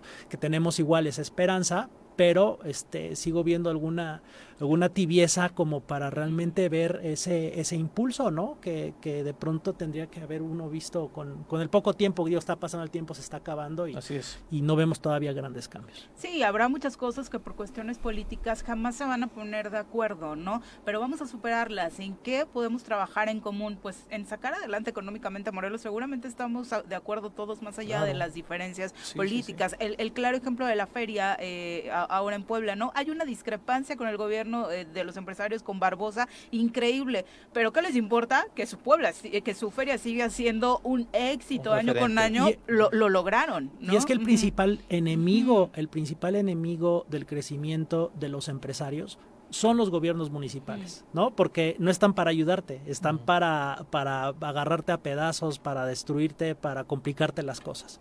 Cuando eso cambia, simplemente con el elemento municipal que cambie, ah, independientemente de lo que pueda haber de complicaciones en el contexto a nivel del gobierno estatal, creo que con que tu gobierno municipal realmente sea tu aliado y te facilite las cosas y te genera las condiciones que desde su, su área de influencia hace, eso para quien invierte para el sector empresarial es oro y es un tesoro.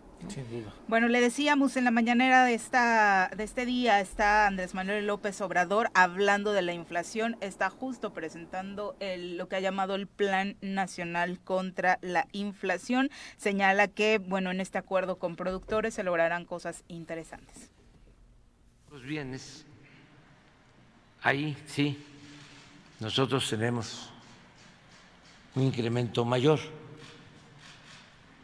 Por eso se tomó la decisión de eh, actuar en lo que tiene que ver con los alimentos, convenciendo, persuadiendo, llamando a productores, a distribuidores, a comerciantes, a que lo hagamos de manera conjunta sin medidas coercitivas.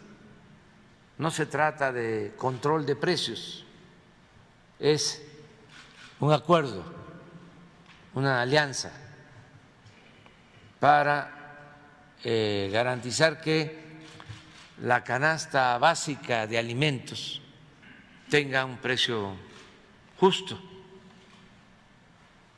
Y yo quiero agradecer la colaboración de los productores, de los empresarios, de los comerciantes, porque han aceptado participar de manera voluntaria. Pues ojalá muchos se sumaron. Se habla de esta contención en los precios que los productores desde origen estarán dando. Explicó un poco más de cómo se dará esta situación el propio secretario de Hacienda, Rogelio Ramírez, que dijo que para combatir la inflación plantean un aumento en la producción de granos. Por eso, eh, animados con esta base de contribución por parte del gobierno federal a la inflación, a la reducción de la inflación, planteamos ahora eh, un aumento en la producción de granos. Este aumento en la producción de granos lo estamos presentando a las empresas privadas como otra contribución por parte de los programas que ya están en el presupuesto del gobierno federal y estamos centrándolo en maíz, frijol y eh, eh, arroz.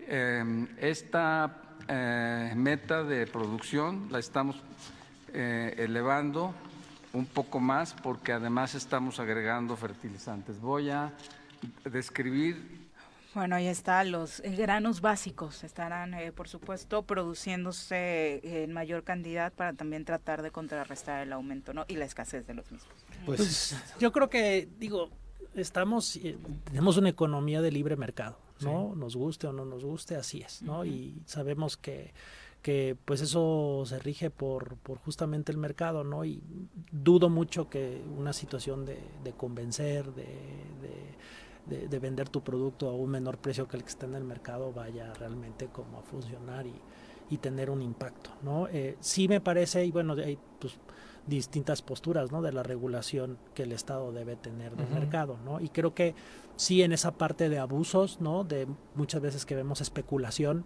¿no? creo que ahí habría una posibilidad. Desafortunadamente lo que muchas veces vemos es que de pronto si el Estado se mete a regular, ¿no? cierta parte, este, de pronto explota el mercado por otro, ¿no? Y acabamos pagándolo. Entonces creo que en lo que nos debemos de enfocar es, es en, reactivar la economía y sobre todo en generar un país que pueda ser capaz de generar sus propios productos, particularmente los alimentarios. Hablamos de la soberanía alimentaria, ¿no? Que sabemos que es uno de los problemas, siendo un país tan rico, ¿no? Tan, tan buscado, tan capaz de hacer eso, creo que tenemos la, la posibilidad de entonces generar una inversión para tener un campo más productivo, ¿no? Este, y entonces empezar a tener una, una posibilidad de tener precios más accesibles. Desafortunadamente esta crisis viene con la crisis que tiene Segalmex, esta compañía del Estado, que se trataba de, pues que acerca los productos básicos hacia algunas comunidades con mayor eh, de tipo de pobreza y que está enfrentando una crisis de un fraude de posible 10 mil millones de pesos. O sea, es como cómo se está dando y cómo desde el Estado quieres generar algo que desde tu propia empresa que tienes ahí este, hay, hubo algunos funcionarios que se despacharon con la cuchara grande y que el tema está en la Secretaría de la Función Pública, no es un tema que estamos inventando ni es un tema de la oposición, sino que desafortunadamente quienes llegaron ahí están involucrados en un desfalco de 100, 10 mil millones de pesos. Que eso es lo que finalmente explica nuestra, nuestra situación, porque desde la capacidad de nuestro país de recursos naturales tenemos todo. ¿no? Nunca podemos decir que México es un país pobre. Desafortunadamente quienes lo dirigen y quienes estén en el poder tienen una gran capacidad de, de corrupción, ¿no? Y es ahí lo que ha destrozado el país y, y, lo que vemos es que pues sigue sin arreglarse ese problema. ¿no? Este, digo, en lo grande y también en lo, en lo, en lo pequeño ¿no? En esas pequeñas mini extorsiones que, se dan, que si las sumas a lo largo del país, a veces van a sumar mucho más que estos grandes montos que de pronto se pueden evidenciar, ¿no? y que dañan porque es directamente un programa dirigido a la población pobre, ¿no? Y, y, además, bueno, esta visión de muchos de estos programas que habría que ver si realmente son programas que o apoyos que transforman o se han convertido también culturalmente en apoyos en donde pues ahí vas gestionando el caos, ¿no? Y la propia comunidad no se transforma, sino sobrevive de esos apoyos, pero no es como un apoyo para que en algún momento ya no tengas que recibir ese apoyo y puedas generar tu propia riqueza. Y ese ha sido uno de los grandes problemas de, del país, que son apoyos clientelares que mantienen a la gente dependiente de apoyos y que realmente pocos se llegan a independizar y a generar su propia economía, ¿no? Sí, sin duda. Bueno, las empresas privadas que se están sumando, ay, súper lindo. Carlos Slim dijo que Telmex y Telcel dejarán sin cambio el costo de la telefonía y el internet durante lo que resta de 2022. Me voy a cambiar a su compañía tras esta noticia, don Charlie, porque la verdad es que no le ando comprando últimamente. Y Bimbo también anunció esta noticia. No le gusta a la doctora Mónica Novielo. Bimbo no aumentará por seis meses el precio del pan blanco. Así que los sandwichitos de la productora van a seguir al mismo precio. Vámonos a pausa, volvemos.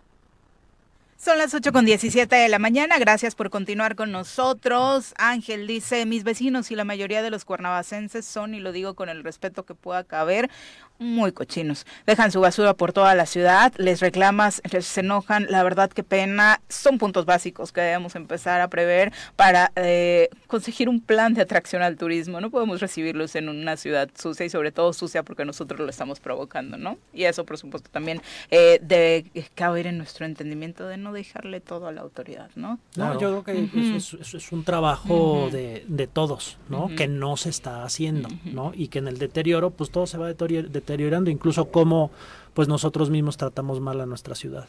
Héctor Tlatenchi también nos manda saludos, él nos escucha como todos los días desde la Universidad de La Salle. Muchas gracias Héctor por sintonizarnos. George, George Hernández también dice, el problema es basar el, el sustento económico en el turismo y no en la producción de algo en específico. Yo sé que esto no les gusta, pero el plan debería ir por ahí. ¿Coincides?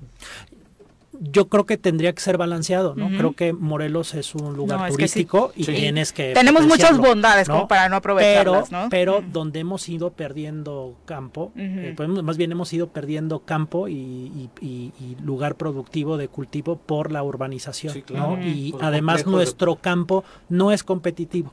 El arroz icónico no es competitivo, ¿no? Entonces hay, creo que tenemos al contrario, tenemos la virtud del campo y tenemos la virtud del turismo, ¿no? Este, y tendríamos que estar generando un buen balance y apoyando las dos cosas, no una a costa de la otra, sino haciendo sinergia como en muchos lugares se hace este esta sinergia, ¿no? Pero pero pues no hay no hay Sí, mucho apoyo y Orgullo Morelos y el arroz con denominación de origen, platicas con los productores y bueno, no podemos entrar a los centros comerciales porque ni siquiera tenemos ni siquiera nos apoyan con las bolsas de Aquilo con las que podríamos entrar a comercializar ahí, ni con la gestión para entrar a los grandes supers, ¿no? La verdad es que eh, mínimo esos puntos deberían estar trabajando la capacidad también de transformación, si de pronto, bueno, o sea, puede ser, porque así es la economía mundial, el arroz nunca vas a poder producir un arroz competitivo, punto. Entonces hay que ponerse a producir otras cosas.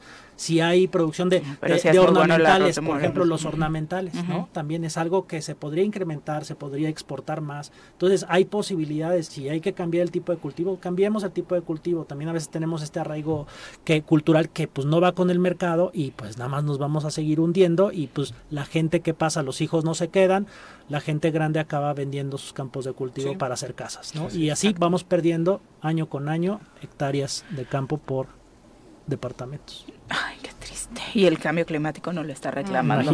Son las 8 con 20. Vamos a saludar con muchísimo gusto a la doctora Brenda Valderrama, que ya nos acompaña a través de la línea telefónica. Doctora, ¿cómo te va? Muy buenos días. Muy buenos días, Viri. Qué gusto saludarlos en esta ocasión por teléfono y pues aprovechar que me dan la oportunidad porque quisiera invitar a, ustedes, por supuesto, y a toda su audiencia a que me acompañen el día de hoy en la presentación de mi libro. El libro se llama 360 grados, una visión panorámica de la política científica en México de 1985 a 2019. Es un trabajo académico, es un trabajo muy riguroso, muy meticuloso, en el cual hice un análisis exhaustivo del marco jurídico, de los elementos presupuestales y también de cómo se ejerce los recursos para ciencia en este país en los últimos 30 años. Es un documento muy necesario, doctora, sobre todo para la gran discusión que se ha dado en los últimos meses en el país, que es precisamente la inversión en ciencia. Y la discusión que están teniendo ustedes ahorita. O sea, tiene razón esa persona que marcó, tenemos que dejar el turismo. El turismo no genera riqueza. Es un complemento de la economía, no puede ser el motor de la economía. El motor de la economía es el conocimiento. Los países que mejor desempeño económico han tenido en los últimos años es porque le apostaron a la ciencia y la tecnología. Si nosotros no hacemos ese cambio de paradigma, vamos a seguir siendo el, el campo de juego, el patio de juego de los países que sí tienen dinero. Había un libro incluso de Armando Mier, que ya falleció Armando, en donde decía que la economía de Morelos era la garnacha. Así es, y así estamos condenados, porque nadie toma la decisión de romper ese círculo vicioso. Al contrario, seguimos reforzando el turismo, que genera, eh, digo, no genera riqueza, al contrario, genera empleos mal pagados, sin prestaciones, de temporada, y, y dejamos pasar, dejamos que se nos vayan nuestros talentos, nuestros jóvenes bien educados, los empresarios se, van, se van a Querétaro, se van a Guanajuato, se van a Nuevo León, estados que sí les dan las condiciones para desarrollo.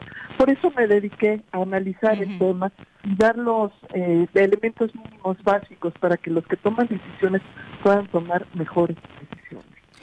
Eh, y se nos apachurra un poquito el corazón, doctora, porque durante años hemos escuchado desfilar aquí en cabina a muchos aspirantes a, ocupar cargos públicos y la tónica, el discurso siempre va encaminado a la vocación económica de Morelos es la turística y a eso hay que apostarle. Han pasado años, ya está a punto de cumplir 19 años este programa y desde que inició esa ha sido la cantaleta de la gran mayoría, ¿eh? yo creo que sí ha habido excepciones. hemos tenido este, gobernadores y presidentes municipales que han intentado hacer un cambio. Sin embargo, este, también eh, sabemos que en cuanto llegue el siguiente desmantela lo que se construyó y volvemos a empezar. Como sucedió este sexenio. Como sucedió este sexenio, de tener una Secretaría de Innovación, Ciencia y Tecnología a tener un gobierno estatal dedicado al turismo. Eso, por supuesto, eh, depende muchísimo de la opinión pública, por eso el interés en generar documentos y a dar conferencias, para ir cambiando también la opinión pública, para que eh, todos nosotros como, como morelenses, como ciudadanos, nos demos cuenta que no es por ahí, que eso no le va a dejar mejores perspectivas de vida a nuestros hijos, que tenemos que hacer un cambio nosotros para mejorar el futuro. Y, este libro, eh, ¿cuánto llevas planeándolo? ¿Cuánto te llevó elaborar un documento de este tipo? Pues mira, lo, lo comencé a hacer en cuanto regresé a la academia en el 2019, me tardé un poco más de un año y después pues lo más difícil fue conseguir dinero para, para para publicarlo. Como ustedes saben, este, eh, el CONACYT me está dando recursos este sexenio. Sin embargo, tuve el apoyo del gobierno de Hidalgo, del gobernador Omar Fayad, quienes fueron los que finalmente pusieron los recursos para la publicación del libro. Hemos hecho una gran alianza con el gobierno de Hidalgo, lo que no encontramos en Morelos lo vamos a hacer en Pachuca, eh, como Instituto de Biotecnología, y yo en lo personal pues eh, también he colaborado muchísimo con ellos, así que los invito a que me acompañen, que conozcan el contenido del libro y también que escuchen la opinión de mis colegas. Va a, va a venir el director de Investab, José Mustre, a presentarlo también el doctor Carlos Aramburo, ex coordinador de la investigación científica de la UNAM, y la doctora Gabriela Dutrenici de la Autónoma Metropolitana. ¿Esto es hoy a las 5 de la tarde, doctora? Hoy a las 5 de la tarde. Eh, eh, el evento va a ser en el Instituto de Biotecnología, pero como tenemos eh, aforo restringido, lo vamos a transmitir por el portal, eh, las redes sociales del instituto y en el portal de YouTube del Instituto de Biotecnología si gustan acompañarme lo podrán hacer desde allí.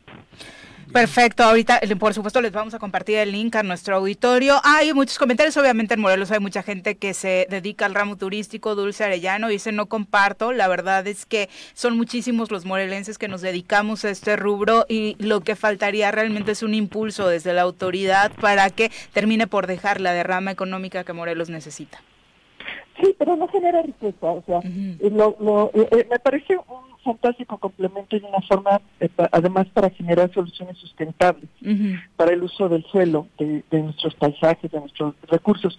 Sin embargo, necesitamos industria, necesitamos algo que genere riqueza, que pague impuestos, que, que genere prestaciones, que genere posibilidades de empleos mejor pagados. Es una forma de apuntalar la economía y complementarla con el turismo. Eso es lo que es lo que yo quiero transmitir no, no quitar el turismo, sino que se vuelva un complemento. Y para eso pues tenemos la alta tecnología, la, la industria sin chimenea. Y esa es la que nosotros deberíamos estarnos enfocando sobre todo y de manera muy importante todo lo que tiene que ver con el sector farmacéutico, con la industria de la salud. Perfecto, doctora. Para quienes quieran ahondar más en el tema, pues por supuesto estén pendientes de la presentación del libro. Muchas felicidades, doctora, por esta, eh, por concretar este proyecto. Al contrario, Viri, y con muchísimo gusto les regalo dos ejemplares para las dos primeras personas que nos llamen y que pues ustedes elijan. Ay, muchas gracias. Muchas gracias por consentir a nuestro público, por este supuesto. Libro, ¿Cómo lo van a encontrar? Perdón que te interrumpa. Sí, sí. En el portal de Miguel Ángel Porrúa. Editorial Miguel Ángel Porrúa, ahí entran al portal, lo pueden encontrar en la versión impresa y también versión digital. Oye, ¿y es solo para la comunidad científica o cualquiera de nosotros le, puede, entender? Si se lo regalamos a Juanjo, ¿crees que le pueda captar? Mira, es un libro de referencia, es un análisis muy detallado de cómo de cómo se encuentra o cómo ha evolucionado la política científica en México en estos últimos años, qué tenemos o qué tuvimos, porque mucho ya lo perdimos, qué tuvimos y nos va a servir también de referencia para cuando comience la reconstrucción. Deberías mandar uno al Palacio de Gobierno del Estado de Morelos. Con muchísimo gusto. Gracias, doctora. Muy buenos días. Que estén muy bien y los espero. Un abrazo. Hasta luego. Hasta luego. Qué, triste. Entrevistamos a deportistas y me tengo que ir a otro estado. Entrevistamos a científicos, tengo que ir a Hidalgo a conseguir presupuesto para mis proyectos, para la elaboración de un libro. O sea, de verdad es, es increíble, doctor, ¿no? Es que los, los, los sectores que tenemos, Morelos, a pesar de ser un estado pequeño, tiene sectores este, desarrollados, otros con mucho potencial, como justamente mencionaba la doctora Brenda, la cuestión del conocimiento, la tecnología, ¿no? Eh, desafortunadamente pues no se han atendido, ¿no? Eh, para mí, digo, no sé qué opinan ustedes, pero este, pues digamos esa, esa parte industrial, ¿no? Si va, pues es al revés, es un fracaso histórico, ¿no? Digo, sí hay industria, pero es un fracaso, no es para lo que se pensó la interconectividad, pero ya después. ¿no? Y no hay no hay esa evolución, entonces seguimos viviendo con sectores que, que no han realmente evolucionado desde hace 30 años, ¿no? Y sectores con alto potencial, generadores de gran riqueza, como puede ser el sector tecnológico de conocimiento, pues que vemos que se van a otros estados porque no se han construido las condiciones. otro gran fracaso entonces, industrial de entonces creo que tenemos la posibilidad de generar riqueza desde el turismo, tenemos generar desde el campo, desde la industria, lo tenemos, pero no se están generando las, las condiciones y al contrario, todo se va debilitando, ¿no? Eso es una falta de, de visión y de apoyo estratégico. vamos a tienta. Sin dudas. Son las 8.30 de la mañana, saludamos con muchísimo gusto a través de la línea telefónica a la diputada Andrea Gordillo, a quien recibimos como siempre con muchísimo gusto. Andy, ¿cómo te va? Muy buenos días. Hola Viri, muy bien, muchas gracias. Buenos días a todos. Eh, Pepe, doctor, qué gusto saludarlos a ustedes y a todo su auditorio. Buenos días. Buenos días. Como siempre, platicar contigo de proyectos interesantes en torno al cuidado del medio ambiente, que es uno de los temas que traes como prioritarios dentro de tu agenda diputada y estás eh, presentando ya un proyecto enfocado a disminuir el impacto ambiental a través de las colillas de cigarro. Cuéntanos de qué se trata. Así es, la verdad es que me emociona mucho el proyecto porque eh, son algo que, que no muchos le ponen la atención suficiente al ser, no sé, tal vez un producto tan chico que no vemos cuánto contamina. El, este proyecto de, de ley que es contra la exposición frente al humo del tabaco, se trata de poner las eh, colillas en el contenedor que eh, tendrán bares, hoteles, restaurantes o cualquier otro lugar que, lo necesite en la universidad para, para estas, ¿no? Es importante saber los datos de, duros de cuánto contamina. Una colilla puede llegar a contaminar hasta 50 litros de agua potable, ¿no? E, es, es impresionante que, que 250 mil fumadores tenemos en Morelos aproximadamente y es un desecho que siempre termina en el suelo. Hoy no podemos seguir así. Eh, esta ley eh, va a facultar a los municipios a, castigar a persona que tire la colilla en el suelo, venga en el coche, venga caminando y además va a eh, vigilar que los locales tengan un, un contenedor para, para las colillas yo sé que no se puede fumar adentro del, lugar, ahora ya está también eh, en la ley, sin embargo, todo mundo se sale a fumar a la calle o a alguna terracita que tengan y dejan su colilla en el suelo. No, no podemos seguir permitiendo esto, ustedes saben que pues además que el cigarro mata tu cuerpo, una colilla está matando el planeta queremos ponerle fin a esto y así es, el medio ambiente debe de ser prioridad para todas y todos porque estamos viviendo una crisis climática y de salud que van de la mano. Estos contenedores, eh, ¿va a ser obligatorio que estos lugares como bares y restaurantes al menos lo, lo tengan? Sí, así es, es obligatorio, es algo que platicaba con los presidentes de las cámaras empresariales, que la verdad eh, con toda la disposición todos eh, dijeron eh, que sí, porque todos le quieren tirar pues, al medio ambiente, ¿no? A un futuro más sustentable, además de que saben que es necesario. Todavía eh, la Canirac se ofreció a darnos eh, 30 botes hechos por ellos. Entonces, creo que trabajando en conjunto se pueden lograr las cosas y así es, van a estar obligados a tener cada uno su contenedor. Oye, ¿y los espacios públicos relacionados con eh, eh, ayuntamientos, palacios de gobierno? Ahí también, digo, conozco varios secretarios y algunos de tus compañeros diputados que se echan varios al día. Totalmente, de hecho ahorita ya estamos empezando en el Congreso del Estado, ya hay dos contenedores, vamos a ir haciendo más eh, con el presidente de, de la FEUM, César Mejía, vamos a poner diferentes en, en las distintas facultades, en las preparatorias, porque desgraciadamente igual los alumnos son los que más fuman. Y tenemos un reto que, si ustedes conocen a alguien que fuman, auditorio que nos está escuchando, o tú fumas, hay que juntar las colillas en una botella de PET y eh, el próximo mes quien lleve más a la casa primavera, que es su casa de gestión, se llevará un kit verde. De igual manera tenemos que incentivar y creo que es importante que todos participemos, además de que Casa Primavera es el único centro de acopio en, el estado, la universidad es centro regional, sin embargo tienen que llegar a Casa Primavera para después pasarla a la universidad. Oye, ¿y qué se va a hacer con las colillas? O ¿A dónde se llevan? ¿Cuál es el tratamiento que se les da? Sí, es increíble que una colilla se pueda reciclar. A mí eso me impresiona muchísimo. Puede volverse papel, lápices, eh, hasta tela, ¿no? Esto apoya la, a la economía circular, que es importantísimo para tener un futuro, un futuro sostenible en, en Morelos. Apoyas a una economía en casa porque se les está dando trabajo a diferentes mujeres. Y es junto con la empresa Cofilter que ya lleva unos años trabajando en esto. Hoy están muchísimo más estructurados y, y, bueno, estamos apoyando y apostándole a una economía circular que creo que ahora todos debemos de, hacerlo. Digo, eh, diputada, eh, eh, quizá es difícil, pero hay un parámetro o una medida de cuántas colillas produce cada fumador al año, al día, no lo sé. No, nada más en, en México, en Morelos no tengo el dato, sin embargo en México son 50 millones al año. Qué cosa. O sea, sí, con los números que nos dices de que cada colilla contamina 50 litros de agua, sí estamos hablando de una problemática eh, bastante fuerte. Y teniendo el problema de agua que tenemos en, el estado, ¿no? No, en el estado y en el país. Y en el país, ¿no? Ya como también hasta la NASA publicó un mapa mostrando el nivel de sequía en México y de verdad eh, eh, es impresionante cómo México es uno de los países más secos del mundo y ya, pues a ver hacia dónde vamos. Hoy tenemos que cuidar, tal vez no lo vemos tan alarmante porque no lo tenemos hoy a la vista, sin embargo, hay que esperarnos unos 20, 30 años y esta crisis más bien es, eh, va a estar muy grave, perdón. Sanciones.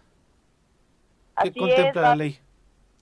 Sanciones administrativas por parte del ayuntamiento. En su momento eh, que se publique la ley tendrán que crear su reglamento para, para que establezcan las sanciones. Que los pongan a barrer mínimo una semana. Totalmente. Eso, eso es prioritario. Eh, finalmente, diputada, eh, antes de despedirnos, cuéntanos cómo van las cosas en el Congreso con muchos de tus compañeros que vamos platicando a lo largo de las últimas semanas. La queja principal sigue siendo pues la falta de operatividad, no, no hay sesiones. Así es, eh, bueno, pues siguen las pláticas, siguen pues viendo cómo cómo regresamos a cómo empezamos. La verdad es que sí es urgente hoy vemos un Congreso, pues sí está trabajando, sin embargo, no como debería. Eh, ya viene la reasignación también de las comisiones a, las diputadas que, que estaban sin, sin algunas, porque sí tenían comisiones. Y bueno, ojalá ya lleguemos a los arreglos suficientes para que eh, pues se tomen con seriedad hoy el, en donde están y avanzar en los temas que urgen, que es un Instituto de la Mujer, diferentes magistrados, entre muchas otras cosas que debemos de ponernos a trabajar. Sin lugar a dudas, y sobre todo eso, ¿no? Velar realmente por los intereses de los morelenses que fuimos quienes los elegimos y es una señal de buena voluntad la que se está dando de regresarles las comisiones. Sí, totalmente. La reasignación de comisiones creo que, eh, pues bueno, es platicar, es llegar a, unos acuerdos. Sin embargo, pues bueno, tenían todo para seguir trabajando. Hoy, mm, a ver si no ponen otro pretexto. Sin embargo, pues bueno, hay que ponernos a trabajar. Como siempre he dicho, las y los morelenses son prioridad. De verdad, basta de pretextos. Tenemos un Estado que, como escuchaba hace rato, muchos tienen que emigrar para buscar trabajo, para buscar presupuesto y no puede ser que Morelos, siendo un estado tan chico, con tantas oportunidades, porque hay mucha biodiversidad, porque hay muchos ciudadanas y ciudadanos que quieren destacarse en el deporte, en la investigación, eh, como es el doctor Martínez Bunker que está ahí al lado, eh, tengan que buscar por otros lados y no en, en su estado. Hoy es momento de ponernos la camiseta porque de verdad tenemos que salir adelante como morelenses si no lo hacemos entre nosotros, nadie lo hará por nosotros. Es momento de ponernos a trabajar cada uno desde nuestras trincheras y ayudarnos. Andy, muchas gracias. Muy buenos días. Un abrazo a todos, que tengan excelente día. Igualmente, hasta luego. Son las 8.38, tenemos pausa, volvemos con más. 8.41 de la mañana, vamos ahora a platicar con nuestro querido Malboro. No existe una sensación de libertad igual a la que se siente montado en un caballo. Ahí aprendes que la fuerza se complementa con la nobleza y la lealtad. Conoce más sobre los fieles corceles con nuestro experto Alboro en nuestra sección Arrienda Suelta.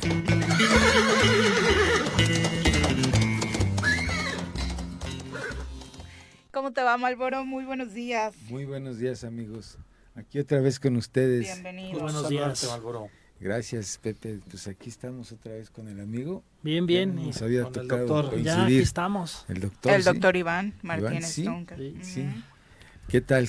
aquí estamos ahora con un pequeño tema que muchas veces, y me, y, me, estoy dirigiendo a la gente que principia e inicia el ámbito de los caballos, es cómo poner un freno.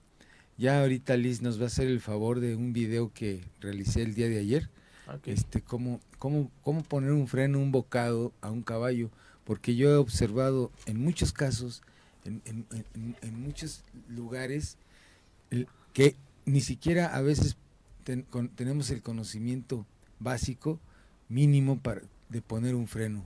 A veces nos arriesgamos demasiado o a veces lastimamos el caballo al quitar o al poner el freno. Entonces en este caso yo quiero hacer un, un este subrayar un poquito al respecto, porque de verdad hay, hay mucha deficiencia muchas veces en, tan solo poner un freno. Ya no entremos en detalles de hasta de ensillar, de mover un caballo, de montarlo. Es simplemente el hecho de poner un freno. A veces este, no tenemos ni siquiera esa habilidad, ese conocimiento. Lo hacemos de una manera inadecuada y como lo vuelvo a decir, cuidado, ¿eh? es, es, es, riesgoso muchas veces. ¿Cuáles son las, los cuidados o los eh, la, en donde tienen que poner principal atención, Malvaro? Mira, allí en el video se puede observar más este, detalladamente, más, más este, se, aprecia mucho mejor. Es decir, si yo le voy a poner un freno a, a, un caballo, muchas veces pones el, el freno frente al caballo, estando frente a él. Entonces, si tú al, al, introducir el freno en la boca del caballo, de alguna manera le lastimas, eh, eh, vamos a decir, los dientes o, le aprisionas el labio con los dientes entre el freno y los, y los dientes, pues entonces el caballo va a reaccionar de alguna manera que nos puede dar un cabezazo, estando, digo, enfrente del caballo. puede pegar en la quijada, en la nariz, simplemente no está bien hecho, no es adecuado. Entonces yo invito siempre así a, decir que cómo hacerlo y, para mí es la manera más adecuada. Digamos que la, cabeza del caballo tiene que estar aquí en mi hombro, en el lado derecho. Ajá. Siempre voy a estar del lado izquierdo del caballo, así se puede apreciar en el video, pero aquí lo podemos manejar un poquito con la pura voz. Entonces agarro el, caballo, aquí va a poner en, su, su garganta aquí en mi hombro. Tú dándole la espalda al caballo. De lado aquí está la garganta. Sí, sí, sí, pero lo tomas de frente, obviamente de espaldas del caballo. De espaldas del caballo. Aquí está el caballo. Y con la mano derecha, con la mano derecha estoy agarrando la cabezada, que es el cuero que sostiene el freno. Y con la mano izquierda puedo introducirle el, el bocado en el hocico del caballo. Y, y con la mano derecha estoy sosteniendo jugando, eh, eh, sobre todo ayudándome mucho a sostener el, el, freno y ya se lo introduzco en las orejas, se lo pongo. Esa es la manera más adecuada, nunca jamás de frente, porque sí está demasiado peligroso, ya he visto algunos accidentes con ello y yo creo que algunos de los que estamos en esto nos hemos dado cuenta. Y otra cosa también mucho, mucho, muy importante, al quitar el freno, cuidado, de verdad, porque a veces al caballo, entonces ahí hay, le podemos lastimar la lengua, y hay caballos que por eso a veces no se dejan poner el freno. Simplemente te ven el freno en la mano. Y, como ya lo has lastimado. Ponen resistencia. Entonces dicen, ya ahí viene, ya lo relacionan. Bocado, dolor. Entonces, a veces por eso hay gente que no, hay caballos que no se dejan poner el freno. ¿Cómo ves? Interesante, Malboro, y qué bueno que aclaras que estabas hablando de los caballos porque estaba viendo tus movimientos en pantalla y parecía que estabas describiendo pues otras cosas, diciendo que acá en el hombro, la lengüita y no sé qué, ¿no? Entonces... Sí, no, este es como poner un freno. ¿Qué estabas imaginando? No, yo quería la explicación para los que llegaron tarde y no habían escuchado. No se perdieron, no se perdieron. ¿Qué andas pensando? Estamos en horario familiar. Oye, pero ¿es algo muy difícil de hacer para los principiantes, Malboro? Sí. ¿O es rápido de aprender? Cuando el caballo, mira, cuando es, es difícil inclusive para los que ya tenemos eh, experiencia en ello, difícil cuando el caballo tiene problemas de que ya le lastimaron la boca, al ponerlo al quitar. Va a tener resistencias. Para hay caballos que no te lo permiten. inclusive se paran de manos y, batallas con ellos. Y dices, ¿por qué hace esto el, este caballo si es simplemente le estoy poniendo el freno? Pues precisamente porque alguien alguna vez le puso mal el freno o le quitó el, freno al caballo y lo lastimó. Entonces ellos son muy sensibles. Imagínate la boca, la lengua de un caballo, pues es demasiado sensible. De ahí los dirigimos simplemente. Entonces al lastimarlo, pues muchas veces nos cuesta trabajo. Sobre todo si eres principiante, los principiantes tienden mucho a, poner el freno de frente, de frente al caballo jamás. Cuidado. Hay, ha habido accidentes donde, como vuelvo a repetir, te puede quebrar la nariz o tumbarte dos o tres dientes, cuando menos. la fuerza del caballo. Sí, es, hay caballos fortísimos. y pregunta, eh, digo, queda claro, ¿no? la, importancia de, este freno. ¿Hay, hay, diferentes tipos de freno sí. Eh, eh, y, hay que tener alguna, alguna apreciación con respecto a cuál usar, porque de pronto igual puedo imaginar que si no sabes y de pronto usas un freno que no necesitas o si a veces depende del caballo, la experiencia, no sé qué, cómo, cómo escoger. es una muy buena pregunta, doctor, de verdad. Fíjate que sí, yo estoy hablando de un freno ya de un caballo hecho. En el, en el, caso de la, del video que acaban de ver, es un, es, ya es un, es un freno para mí, ya para un caballo hecho, ya un caballo que sabe de, de rienda, que ya tiene experiencia del caballo, ¿no? En ello. Pero hay caballos para, hay, hay frenos para caballos que se inician, hay caballos para corregir, hay frenos para corregir que son un poquito más castigadores y, y, hay mucha, mucha diferencia de frenos. Voy a traer unos frenos la siguiente semana y, a ver si nos acompañas. Y hay, tres, básicamente hay tres diferentes tipos de frenos que los voy a traer para que más o menos nos demos una idea al respecto. Y sí son para diferentes este, actividades. Hay caballos que para carreras, caballos de charrería, caballos de reini, caballos de polo. ¿Cuáles son esos? los, cuales. ¿Los de reini? Los de reini, es la rienda americana, ¿no? Que se trabajan caballos en, la arena. No los había escuchado esos, la verdad. Sí, y, y reini es, es algo así, creo que es arena en inglés. Y entonces es un tipo de freno un poquito diferente al, al, mexicano, pero básicamente también es, el bocado es lo mismo, ciertas variaciones, pero sí hay diferentes tipos de bocados y, este, y es importante tener más o menos un poquito de conocimiento al saber aplicar, poner un freno de estos. Y, y por ejemplo, ya en, en, en, en, lo personalizado, hablando ya de caballos hechos, ya con experiencia, Digo, me imagino que compras el freno, ¿no? Que ya, ya está hecho para ese caballo, pero es frecuente que ya con esa experiencia se hagan variaciones, o sea, ya ahí en el, en el, en el rancho, en el, en el, en el establo, eh, en el lugar donde se aplica, que, que tú le hagas variaciones, digamos, al, al, freno, Que, que, te vendieron, o sea, se acostumbra a eso, que tal vez para un caballo hay que hacerle un ajuste, hay, hay ese tipo de, de, arte, digamos, ya, ya muy ah. personal. Sí, hay frenos que les falta algún detalle o que están muy cerrados, vamos a decirlo, le queda muy cerrado esta posición, es en la parte están un poco, le aprisionan ligeramente aquí al caballo, los cachetes por decirlo así, ¿no? Entonces, a veces tú puedes, y, se los voy a decir, tú puedes, este, porque les está rozando constantemente, hay una fricción aquí, ¿no? A veces dices, bueno, no tengo para comprar otro freno, este, mientras tanto, pues voy a hacer. Pero pobrecitos. entonces podemos hacer esto: apalancar el freno de cierta manera para que abra. y eso va a ayudar muchísimo, de verdad, mucho, mucho. Entonces, como les digo, es abrir, se llama el asidero. Los que estamos en esto sabemos más o menos las partes de los frenos. Entonces el asidero se abre y eso va a impedir que le esté rozando constantemente quiero que, eh, eh, te, digo que voy a tener unos frenos y, quiero hacerlo ya un poquito más virtual. Aquí usamos a Pepe, usamos a Pepe, usamos a Pepe de, modelo. ah, pues Dice el doctor, yo no vengo ese día. bueno, está bien, ya.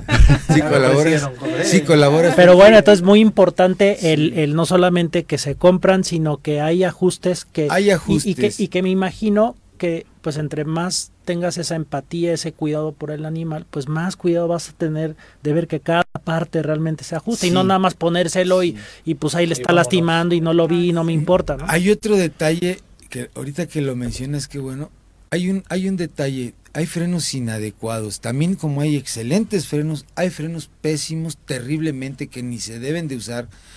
Y, y entonces, hay un ejemplo así sencillo, hay, hay caballos que al jalar tú la rienda, el, obviamente el freno se hace hacia atrás y la barbada que va por atrás del, caballo, tú al jalar le, le aprisionas, se dicen los comidillos, una, la parte de aquí del de los de los donde terminan los labios, del hocico, la parte de arriba, al jalar se, se presiona, se presiona los comidillos, que son los labios, Eso lo voy a traer la otra semana. Fíjate que es bien interesante esto. Entonces, los comidillos entre la barbada y el asidero y eso va a provocarle al caballo que va cabeceando, le te está diciendo, me estás lastimando, me duele. El caballo cuando está cabeceando de esa manera es porque lo estamos lastimando y esos frenos son inadecuados y hay un hay un detalle sencillo que lo podemos remediar. Ajá pero lo vamos a hacer para la siguiente semana y, va a estar muy bueno. Que empezar a explicarlo. Muy ah, buen manejo de la emoción, sí. Malboro. Ah, Continuará. Muchas gracias por acompañarnos. ¿Dónde te encuentra nuestro público? Pues ya saben, en el triple siete quince cincuenta y uno cero sesenta y dos, ahí estamos a sus órdenes, cabalgatas, herrajes y pues también enseñamos a montar y ahí estamos a sus órdenes y mañana los esperamos en la Plaza Ganadera de, de Tres Marías. Ahí nos vemos. Perfecto, Malboro, muchas, gracias. Oye, Viri, hoy, hoy está eh, convocada la sesión del Pleno del Tribunal Superior de Justicia porque eh, en la orden del día está la posibilidad de que se vote el nuevo presidente para iniciar, pues van a iniciar el debate de los aspirantes.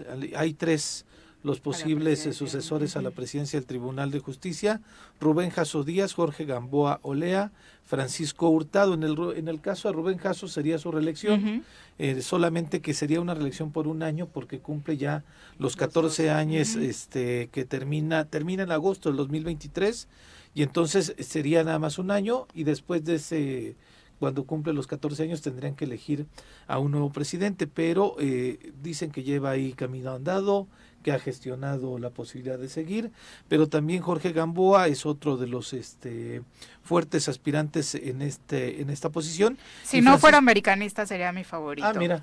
Y Francisco Hurtado, que es la sorpresa porque es casi el de los nuevos, ¿no? Pero que este pues también estarían buscando la posibilidad de, llegar a la presidencia.